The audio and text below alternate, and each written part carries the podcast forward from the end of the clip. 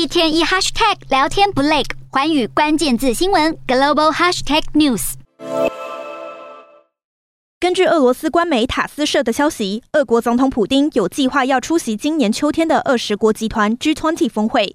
Vladimir Putin has been invited by Indonesia to that G20 summit in November, so that's going to be very interesting with Vladimir Putin around the table and possibly everyone else, uh, including the EU.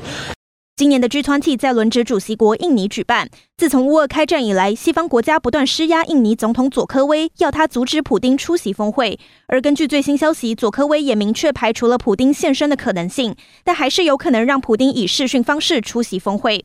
毕竟过去几个月来，普丁多次用疫情严峻为由，以视讯代替本人出席活动。虽然距离 G20 峰会还有一段时间，但几位政治领袖都有表态。譬如欧盟执委会主席范德赖恩就在近日表示，不排除在 G20 峰会上见到普丁，而德国总理肖兹则是声明会在出发前不久决定是否出席。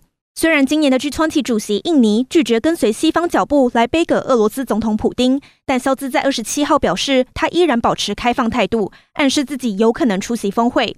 到时普丁若与西方领袖有所互动，想必成为话题焦点。